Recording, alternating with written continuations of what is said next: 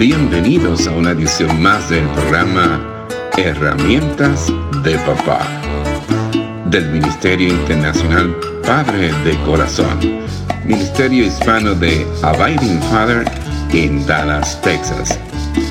Para información del Ministerio Padre de Corazón, se puede comunicar por mensaje de texto o de voz al número 214 533 7899 214-533-7899 por correo electrónico a rafi arroba padredecorazon.org Rafi con Y al final.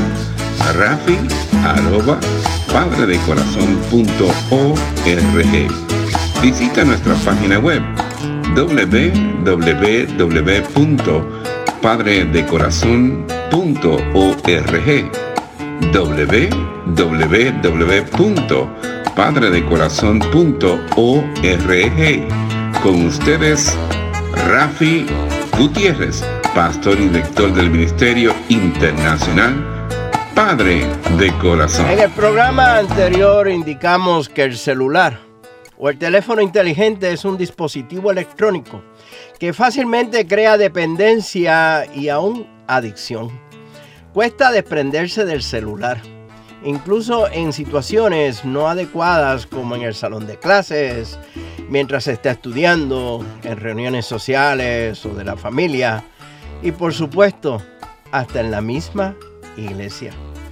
Por otra parte, dado que la edad de inicio con el celular es muy temprana, puede conllevar que el celular o que esté muy arraigado en el desarrollo de crecimiento de la persona. Muchos expertos, piensan que la adicción al celular será uno de los trastornos más frecuentes del siglo XXI. Yo creo que ya es uno de los trastornos que se están experimentando en medio nuestro. Por ejemplo, ¿Has escuchado la palabra nomofobia? Nomofobia. Se refiere al miedo irracional a estar sin el celular. El término se deriva de la expresión en inglés no mobile phone phobia. Repito, no mobile phone phobia. Se trataría del miedo a salir de la casa sin el celular a estar sin cobertura o a mirar compulsivamente el celular en busca de mensajes o algo. Es como si el celular se hubiese incorporado en la vida de la persona, formando parte esencial de ella y sin él se asume una carencia básica. En las características esenciales de la conducta adictiva estarían, por ejemplo, la negación de tipo defensivo, ante cualquier insinuación de posible adicción. Se acompañaría de ocultación de tiempo real, minimización de la conducta y sentimientos de culpa. Se puede entonces apreciar muestras de ansiedad, de nerviosismo, enfado o inquietud por haber perdido el celular, aunque sea temporariamente, o porque se haya averiado, o por la imposibilidad de usarlo. La necesidad compulsiva de utilizarlo a todas horas, día y noche, es parte de esta adicción. De hecho, suele haber una conducta premiante y repetitiva de consultarlo muchas veces o de apego, de no soltarlo físicamente, de tenerlo siempre en la mano. Mire, escuche esto, una reciente encuesta en Estados Unidos encontró que el promedio de veces que una persona usa el celular ya sea simplemente para ver si hay algún mensaje, es de 2.617 veces al día como promedio. Interesante, ¿no? Otra característica es la de modificación de los horarios con el propósito de tener más tiempo para el uso del celular. Hay una alteración significativa de las relaciones personales, se modifica drásticamente el tiempo pasado en familia se cambia hasta de amigos y se utiliza el celular como un canal exclusivo de comunicación. Podrían darse ciertas características de personalidad que facilitarían la adición. Problemas de aceptación, habilidades sociales deficientes y hasta un nivel bajo de autoestima. El uso del celular ayuda a compensar esas deficiencias, no permitiendo aparentemente a, a las personas exponerse tanto. Entonces, como dirían mis amigos, ¿cómo le hacemos? ¿Cómo nos liberamos o liberamos a otros de tal dependencia del celular? Debemos de retrasar lo máximo posible el uso del, del teléfono celular. Introducir el celular en momentos de crecimiento donde el niño pueda asumir un cierto control sobre su uso. Siempre se aconseja a los padres que utilicen filtros en el celular que impidan tener acceso a ciertos contenidos que son dañinos. Mire, se desconoce todavía todos los efectos que tiene el celular sobre el cerebro, aunque parece que puedan ser trastornos del sueño, ansiedad, vértigos, pérdidas de memoria y hasta posibles tumores, se ha hablado de eso. Se debe valorar los efectos sobre la salud psicológica, ayudar a que los hijos desarrollen un control sobre la tecnología, que valoren la comunicación en toda su amplitud y que diversifiquen sus actividades. Debemos educar a los hijos a hacer un uso responsable y apropiado del celular. Y escúchame bien, comenzando con nuestro propio ejemplo como padres, haciendo el uso debido y correcto del celular dejándolo a un lado en tiempos de conversaciones y actividades con los hijos.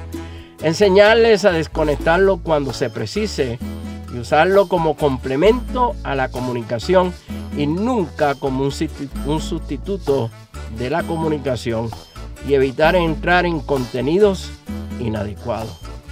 Al hablar del celular, tenemos que también hablar del Internet. Cuando hablamos de Internet estamos haciendo alusión a una red informática mundial descentralizada y configurada por la conexión directa entre millones de computadoras en el mundo entero.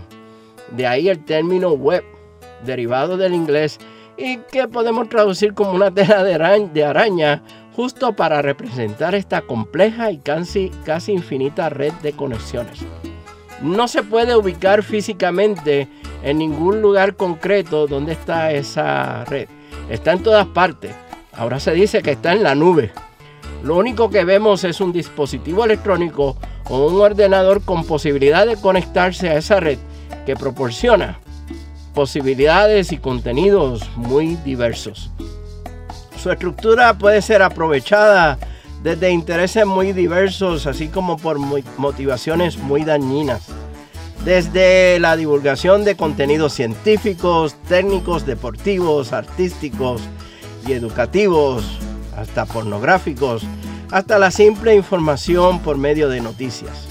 Incluso cabe la posibilidad de transmitir valores políticos, religiosos, de división, de odio o inclusive fomentar el terrorismo. A ello hay que añadir las finalidades comerciales, la posibilidad de ocio, establecer contacto con otras personas y muchísimas otras cosas más. Otro término asociado con el Internet es que es virtual, cuyo significado implica que tiene la virtud de producir un efecto cuya existencia es aparente pero no real. Y esto es justamente lo que sucede cuando se entra en el mundo del Internet las personas se introducen en una realidad que solo es real en apariencia. Es todo un océano de posibilidades en el cual se toma imprescindible aprender a navegar por él. El usuario de Internet se convierte en lo que podemos llamar en un internauta, alguien que accediendo a un enlace puede tener a su alcance mucha información de aquello que desea ver, escuchar o interactuar. Hay autores que han elaborado el concepto de Internet aislando tres características que son anónimo, accesible y adictivo.